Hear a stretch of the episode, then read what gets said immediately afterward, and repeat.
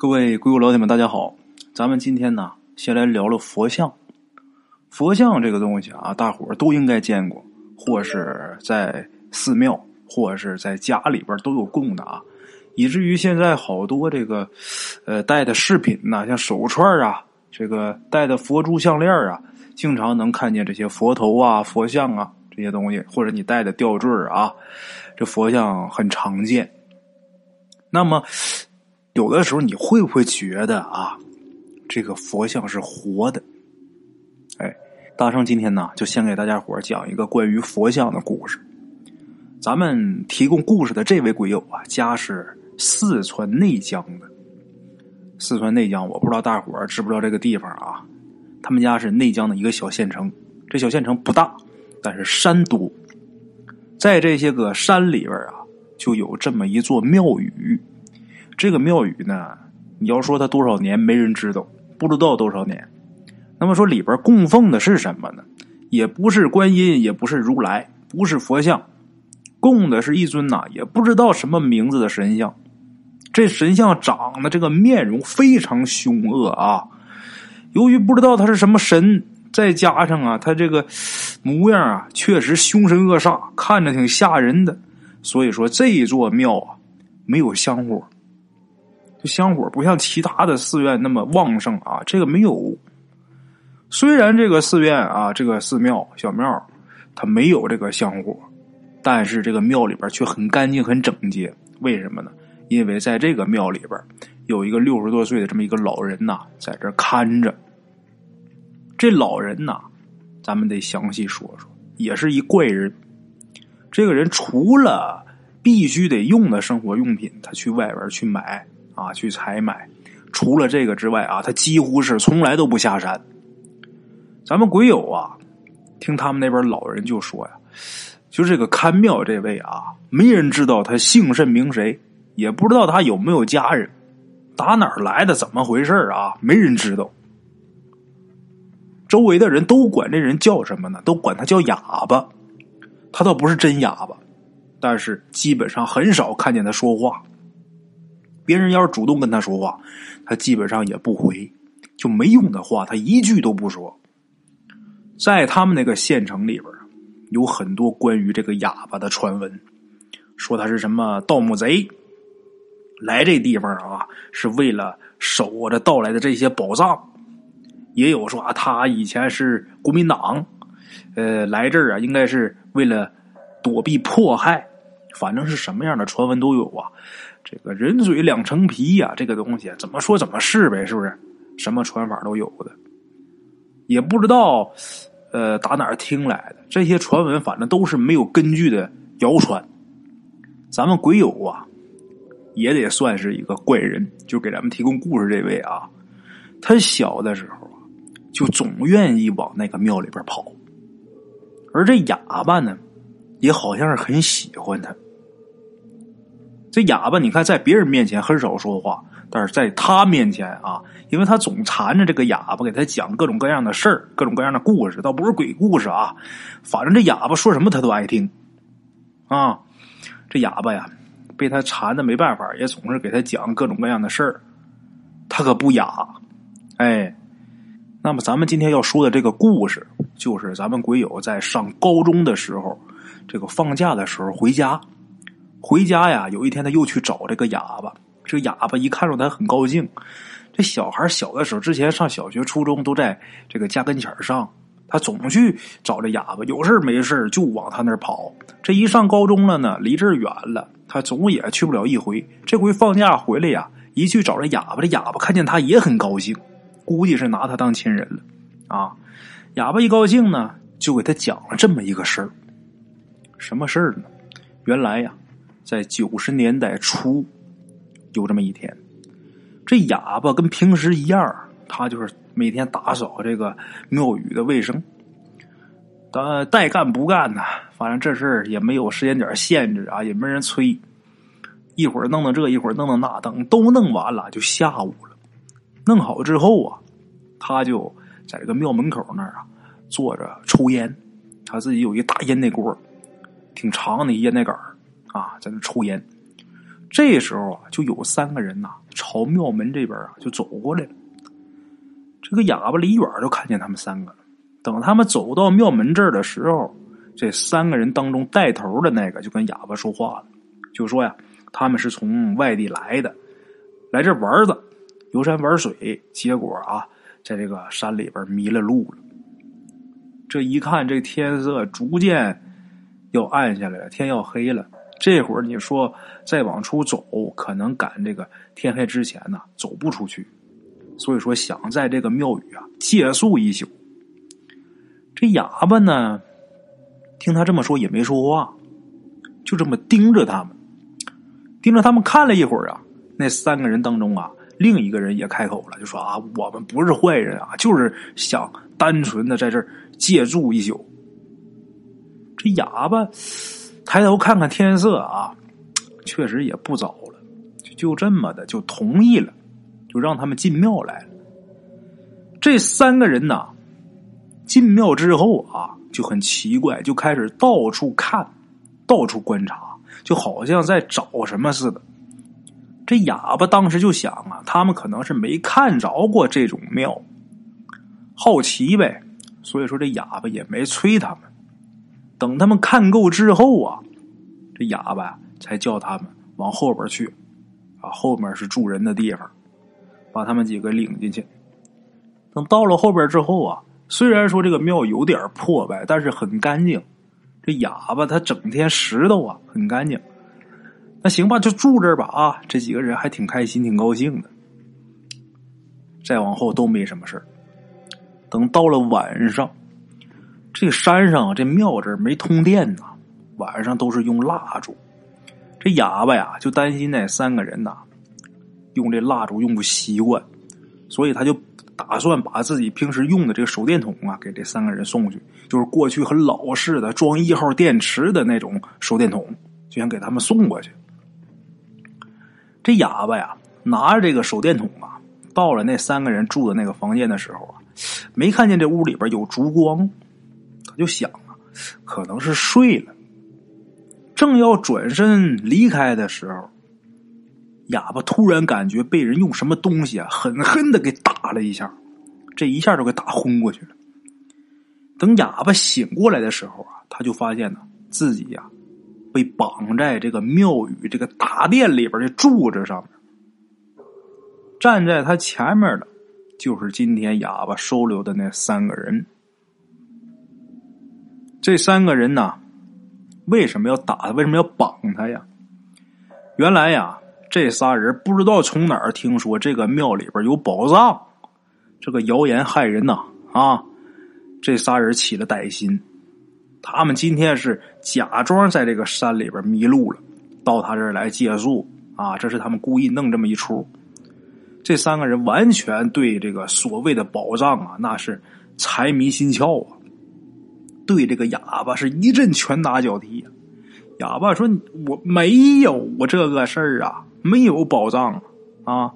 这仨人一次又一次的打，这哑巴就一次又一次的解释啊。但是这些人认为你在狡辩，你这么说完全就是为了保护这个宝藏。哎呦，对这个哑巴那折磨的那个狠呐，什么招都使上了。哑巴疼的呀。马上就要昏过去了，而就在这个时候，这哑巴就看见这三个人的背后啊，突然间出现了一个很高大的黑影。这黑影这轮廓呀，特别像这哑巴供奉了二十多年这个不知名的神像啊。再之后，这哑巴就昏过去了，也不知道是疼昏过去的，还是受某些外界力量的影响。总之是他又昏过去了。等他再醒过来的时候，天光大亮，就发现啊，绑他那仨人这时候全死了，都死在这个大殿里边有一个这胸口啊，不知道被什么东西给扎了一个洞；还有一个这太阳穴上被扎了一个洞；另外一个脸上被扎了一个洞。当时哑巴吓坏了。等哑巴看到这个大殿上平时自己供奉的这个神像的时候更吃惊，怎么呢？这尊神像啊，他原来手里边有个物件啊，就手里边拿个东西，就类似于金刚杵似的啊。这会儿再看这东西上，两头全是鲜血。哑巴这会儿赶紧挣脱呀，把他这绳子啊左弄右弄挣开了，挣开绳子就跑下山。跑下山干嘛？先得报警，这出了人命了。这警察来了之后啊，勘察完现场之后啊，就把这哑巴给带回警局做调查，然后还关了好长一段时间。一开始啊，这警察都怀疑是哑巴干的，但是后来实在是有好多疑点，这个从科学角度解不开。什么疑点？这个大殿当中那个巨大的脚印是哪儿来的？而且啊。就算是哑巴拿着这个凶器，对着这个人这个胸部啊，用出最大的力气去刺他，也不至于给他扎穿。也就是说，这个伤不是他能造成的。虽然说关了很长时间，但是后面还是由于这个证据不足，把这哑巴给放了。这尸首啊，这警察局处理了，到底是弄哪儿去，那咱不知道了啊。总之，这个事儿。很奇怪，现在呀，哑巴是已经去世了，刚刚去世六年，人已经不在了。人虽然是不在了，但是这个故事啊，大圣还有幸能讲给大家，这也是大圣我的一种荣幸啊。好了啊，咱们今天的第一个故事就先说到这儿，接下来啊，大圣给大家说咱们今天的第二个故事。咱们今天的这第二个故事啊，是发生在民国时期。离现在一百多年了。民国时期啊，有这么一位姓刘的阴阳先生。这个人呐，懂易经，通八卦，晓阴阳，在他们当地人称刘半仙儿。这位刘半仙儿啊，声望很高。关于他的故事啊，那简直是太多了。咱们今天要说的就是小河村曾经发生过的一件奇事啊。这小河村呐，有这么一个人呐，这人叫什么名字呢？叫张老五。这张老五啊，由于家里边穷，三十好几了呢，也没娶上媳妇儿。几个兄弟呢，都已经成家了，唯独他还是光棍一个人，守在那个破院子里边啊，自己一个人生活，日子过得很平静。可是有一天呢，他突然间就疯了。疯了之后是六亲不认，见人就想打呀。怎么回事呢？据说前段时间呢，前些天他给人帮忙干活，回来的很晚，回到家以后就开始发烧，然后就说胡话。张老五啊，他也有一些关系不错的朋友，这些个朋友当中啊，其中有一个叫王六。这王六一听说我这朋友老五病了，是吧？得去看看去啊！就这么的，来到张老五家看他。这王六来了之后，没等他说几句话呢，这张老五啊就大喊着站起来啊：“王六，你还我命来！”说着话，这一拳啊，奔着这王六这脸上就招呼上去了。紧接着就是拳打脚踢呀，这王六就赶紧往外跑啊。可是这张老五啊。就跟疯了似的往出追，也不知道从哪儿啊抓起一把斧头，没几步就把这王六给追上。追上之后几下都给砍倒在地。那天来看他的不光是王六一个人，还有其他朋友呢。其他朋友看了以后赶紧出来拉呀。可是很奇怪，这会儿这个张老五这个劲儿啊，就比平时大很多。这几个人拉不住他。这王六被张老五活活砍死，死的那个惨呐，那就恨不得和点面就能报馅了。哎呦，最后把王六的头给砍下来，大伙都傻了，都听说过杀人，可没见过这样的，这也太狠了，这得有多大深仇大恨呢？都吓坏了，谁也不敢上前拉了。这会儿都杀红眼，甭说杀的，就在旁边看的那眼睛都红了。就那一天，同一天时间，这张老五又在村里边又杀了一个人。从那以后，这张老五每天就拿着斧子啊，在村里边转悠，这嘴里边啊总是叨咕着：“欠我命的，都给我还命来！”那村里人一看，这哪行啊？赶紧去报官吧，杀人了！这官府也来人了，来之后就说：“这疯子我们没办法啊，是吧？你们村里边自己解决吧。”然后大伙儿一看这官府没法管，就把他家属给叫过来了。叫过来之后就吓唬他们家属呗，是不是？你看住了啊！再不看住，我们如何如何？大伙一听可能觉得奇怪啊，这怎么杀人还没人管呢？大伙也别奇怪。那时候这政府啊，他没有什么疯人院呐，没有什么精神病院，没有这个机构。你不能把一个疯子给关进监狱，你把这疯子弄进监狱之后，他一是捞不着油水，你还得弄人伺候他。你万一说在监狱里边再出什么事呢，他还得担责任。咱们中国历代好像真的没有对付这个疯子的处罚办法。这个犯人啊，一旦要是触犯刑法，如果装疯卖傻，就会免于惩罚。当然，现在是不行了。现在你说你杀完人，你装精神病，人家一一鉴定啊，一看你没有精神病，是不是？现在有这个手段，但是过去不行啊。这疯是可以装的呀，《水浒传》里边，这宋江为了避免惩罚，不是也装过疯吗？卖过傻吗？是吧？我这么说，倒不是说这张老五他是装疯的，他是真疯的。我说这些啊，是让大伙知道啊，过去那时候啊，对这个疯子啊没有什么处罚的办法。也就是说，这张老五他杀完人，他还在这个村子里边啊，还跟大伙生活在一起。这张老五啊，把自己家的院子里边啊，都给挖上一个一个大坑，这嘴里边还叨咕着：“这个坑是给谁谁谁的，那个坑是给谁谁谁的，啊，都让你们死，都让你们死在这些个坑里。”他说的那些人可都是实名实姓啊，都是他们一个村的呀。这玩意儿太吓人了。更奇怪的是啊，这张老五他一张嘴说话的时候，他这个声音里边啊，就总含着有点像小女孩的声音啊。当时村子里边人啊，每一个人呐，人人自危呀。最后这些村民研究决定啊，就是说这不行啊，这要么把他给捆起来吧。甚至说，有些人还说呀，直接把他弄死就得了呗。但是这个提议啊，刚一提出，马上就遭到反对。怎么的呢？尽管他是一个能伤人命的疯子，但是毕竟他自己也有一条人命啊，他自己也是性命啊。你看他杀人没事因为他疯；但是你要杀他，这官府可饶不了你。另外一个人家张老五还有哥哥兄弟呢。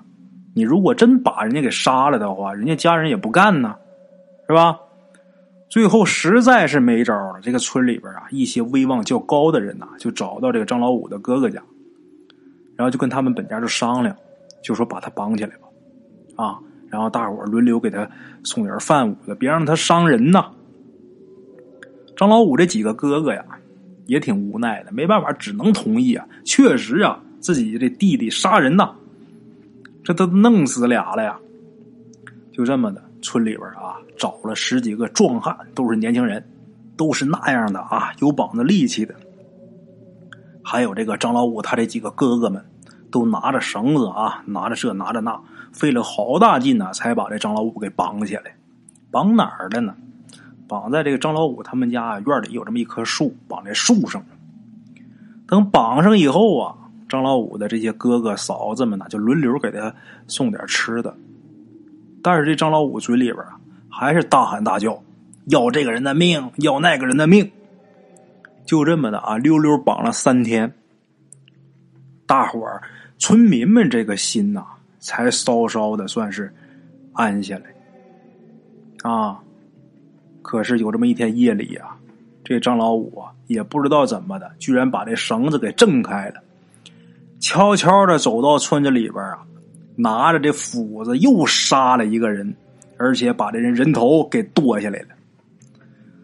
这村民这心刚撂下，这一下又陷入一片恐慌之中，都吓完了呀！这可咋整啊？这活阎王啊！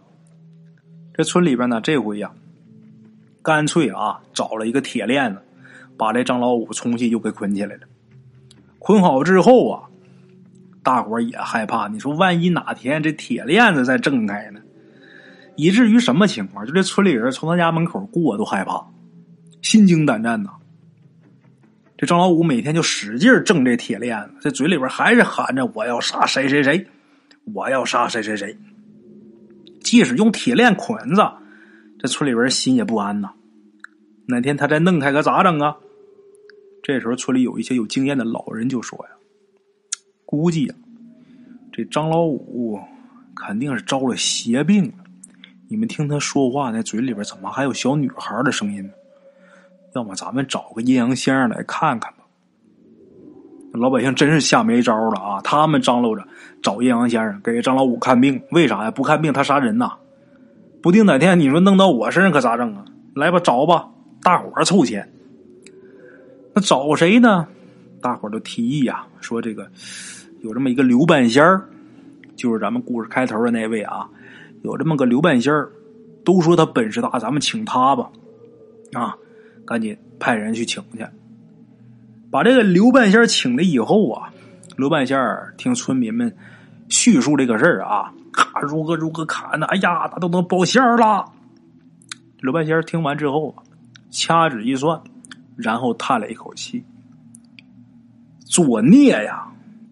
你们村是不是有人害死了一个刚出生七天的女婴啊？”村里人这时候说。不知道应该有吧，就是孩子生多了，穷养不起，又是女孩有的时候可能就用水捂的就给他淹死了、浸死了，或者直接给扔了，这也不是什么稀罕事啊。说到这儿啊，大伙儿说清楚，在那个年代呀，这个人呐没有避孕和打胎的措施，像这种啊，把孩子。弄死养不起，弄死了的卖了的这个事儿常见。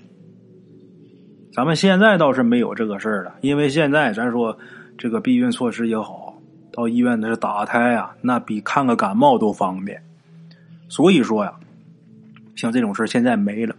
但是在这个佛家人眼里啊，即使害死没有出生的这个婴儿，你也早晚得遭报应，就是打胎呀。这个也非常不好的，何况啊，这孩子已然是生出来了，你把他弄死了，那肯定是要遭报应。这刘半仙啊，他就想，这报应来的怎么这么快呢？啊，刘半仙就算出来了，你们村肯定是有一个刚出生七天就被害死的一个婴儿。虽然说这个事儿现在不确定是谁干的啊，但是肯定有这么个事儿。来吧，那先去看看这个张老五吧。在这个村民的带领下，刘半仙啊就到了这张老五他家。来这一看呢，这铁链子现在捆的还是很结实啊。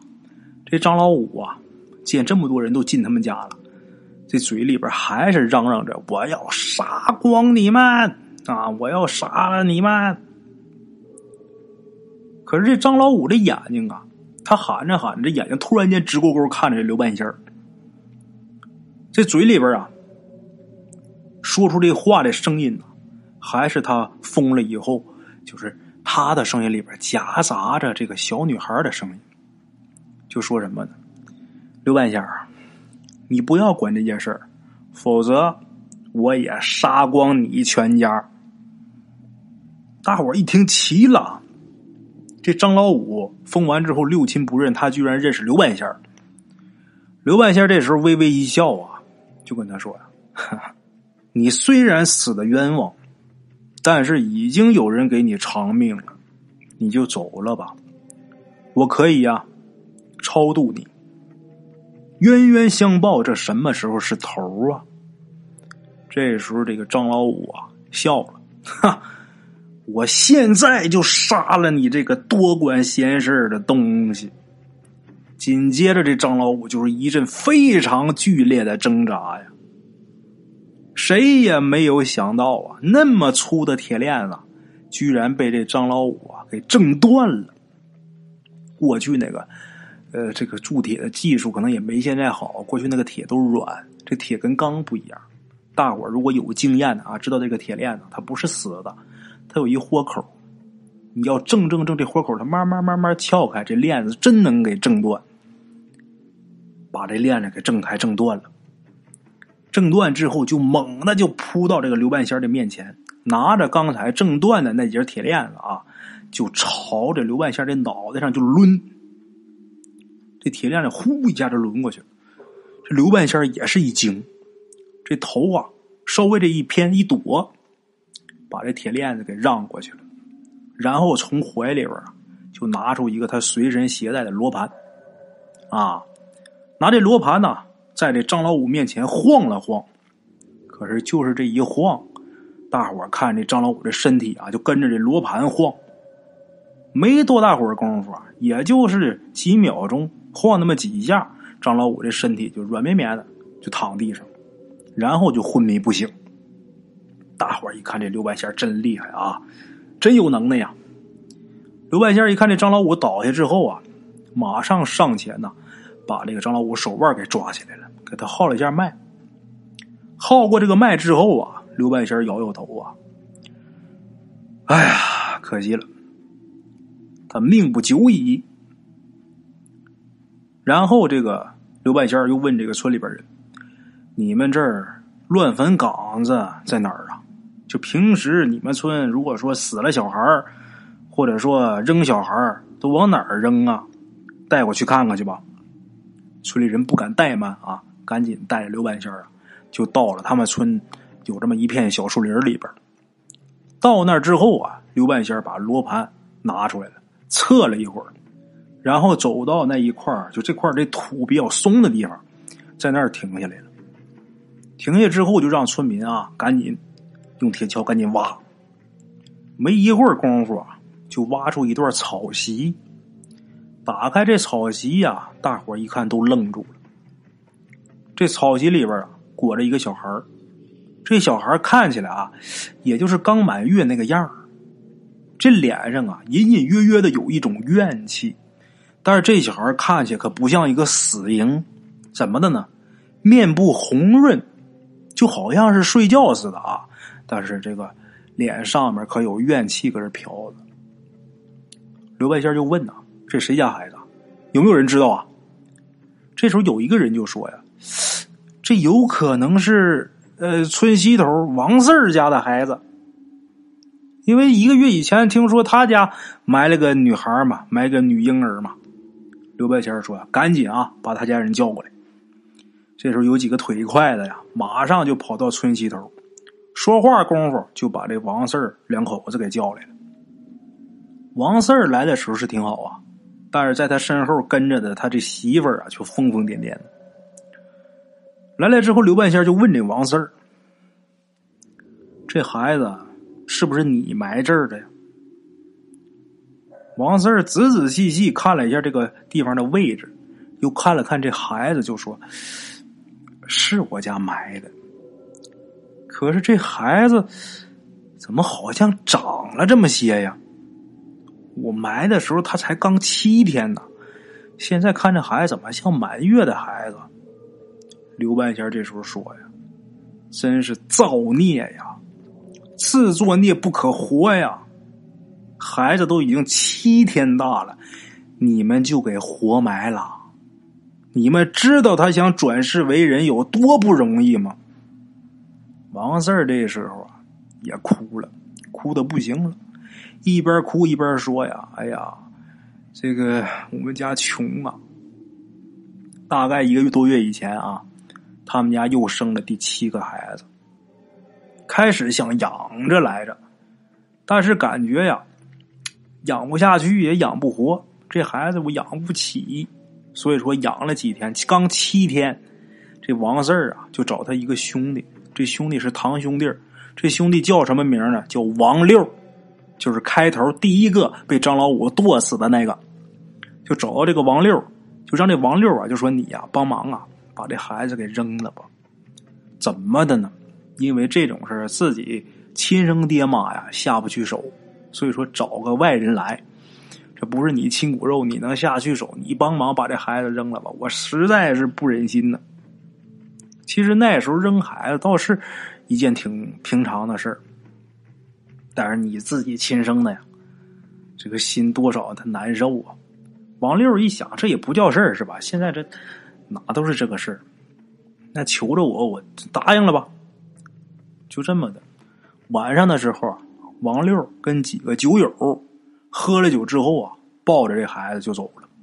这几个酒友里边，其中有一个叫张老五的。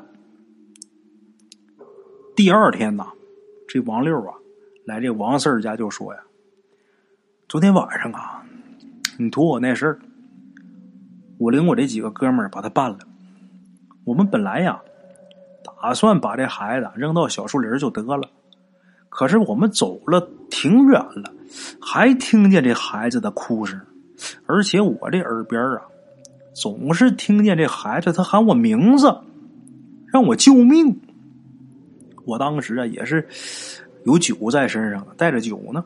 我跟我几个哥们儿就借着酒劲又回去了，把这孩子挖个坑给埋了。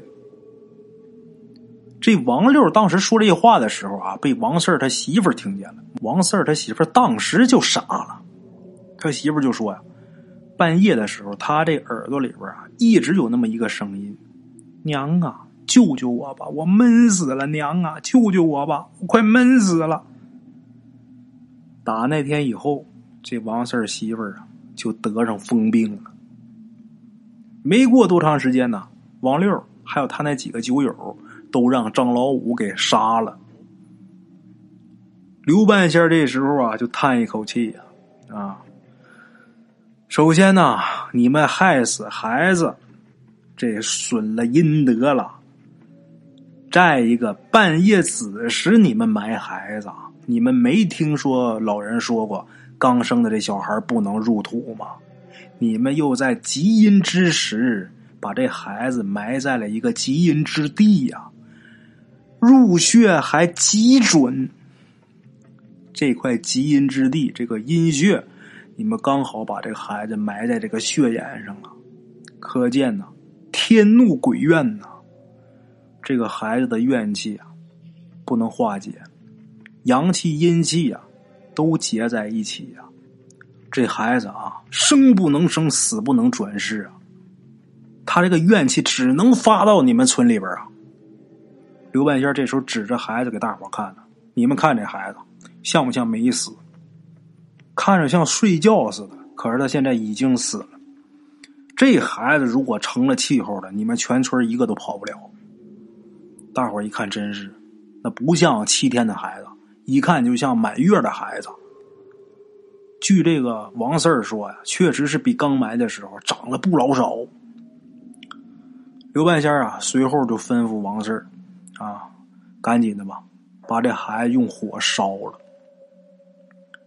王四儿赶紧的把那自己家孩子，别人是不敢上手啊，赶紧准备东西，搭柴火，把这孩子撂上去，一把火点着，没一会儿火光冲天。就这时候，王四儿他媳妇儿啊，忽然间倒地，面色铁青，昏迷不醒。刘半仙赶紧上前给号脉呀，然后号过脉之后，拿起一个笔呀，蘸了点墨，在王四儿他媳妇儿这个衣服这个心口这个地方，还有两个袖子那个地方，画了几个挺奇怪的图案，嘴里边也是念念有词。不一会儿啊，王四他老婆才慢慢缓醒过来。这刘半仙呢？又给开了一个很奇怪的方子，结果王四他媳妇儿按照这个方子服了没几天，他老婆这疯疯癫癫这病啊，还真好了，恢复如初。啊，来看热闹的张老五的哥哥还有嫂子也过来求刘半仙儿，求刘半仙儿干嘛？说给老五也治治疯病啊，因为到现在这张老五啊还没清醒过来，还是处于昏迷状态。刘半仙这时候就说：“呀，不是我不给他治病啊，他现在这个命相已绝，你们赶紧准备后事吧。”结果没过个三五天，这张老五啊，真的就一命呜呼了。啊，从这个故事上，咱们能看得出来，扔孩子、埋孩子这些个人啊，没一个得着好报的。当然，我想啊，这个王四儿。还有这个孩子的亲生母亲，我估计这日子也好过不到哪儿去。多了不想说，就想说一句：切勿杀生啊！啊，好了，各位老铁们，咱们今天这两个故事给大伙就说到这儿吧。接下来呀，给大伙说风水知识。昨天我在这个故事后面啊，也问大伙了啊，想听哪方面的风水知识，但是直到现在啊，没一个给我评论留言的。大伙评论都是讨论我这故事发的早与晚的问题，啊，没人评论今天这个风水知识想听什么的问题，那我就随便给大伙讲了。哎，这个各位没要求，我也就好弄了啊。那么说，咱们今天说个什么呢？咱们说一个五种不能在家里边种的树吧。啊，咱们先说第一种，第一种是桃树。大伙可能一听桃树都觉得奇怪啊，大伙都说这桃树它有辟邪功能啊，而且在咱们生活当中也经常能看到，呃，这个桃木做的桃木的斧子、桃木剑呐，是不是都在家里边挂着？那家里边怎么还不能种桃树呢？这其实跟一个习俗有关系。这个桃啊，跟逃跑的那个逃啊，它俩谐音，它俩同音字啊。这个家里边种桃树的话呀。就会想起来逃荒要饭的那个景象，其实是过去人呐过惯了这个穷日子、苦日子，谁也不想触这个霉头，所以说才演变来的这个习俗。其实种桃树还是挺好的啊，但是过去有这么一说，不好种桃树。第二种树是什么呢？桑树。农村人一般啊，这家里边不会种桑树，因为这个“桑”字。跟这个喜丧的这个丧字啊，它俩是同音字，这俩字谐音，所以说啊，种这个树不好。其实这个桑树啊，不但这个桑葚能吃，就连这个桑叶啊，它都能吃。但是就是因为这个字儿，它犯忌讳。第三个树是什么树呢？松柏。这个松柏呀。没人会在家里边种，一般都坟上啊种这个松柏。第四种是什么呢？杨树。农村有一句老话叫什么呢？前不栽桑，后不栽柳，中间不栽鬼拍手。这鬼拍手指的就是杨树。那么说这鬼拍手打哪来的呢？其实啊，就是杨树这个叶子它比较繁密，这风一吹呀，哗啦哗啦啦响。这东西首先它听着挺瘆人的啊，另外一个这个声音呢，它也影响人睡眠，哎，还有一个主要原因就是说这个声音一响啊，你家里边要是闹个贼呀什么的，这个树叶响的声音呐，就把这贼的这个声音给盖过了，所以说家里边没有在院子里边栽杨树的。那么说第五种是什么呢？榕树，这个为什么不能栽呢？也是有一句老话。榕树不容人，啊，榕树不容人。好多人都认为这榕树啊是一种不吉祥的一种树木。另外一个什么呢？独木成林，讲的就是这榕树。就说榕树这个根系是很发达的，它从这个地下呀，这根儿一直能长到你这个房子下面去，对你房子这个构造啊有影响，这房子不稳。所以说这种树啊不适合在自己家院子里边栽。啊，昨天呢，咱们这个故事传的有点晚，今天呢，咱们早点传。啊，好了啊，今天咱们这故事就到这儿了。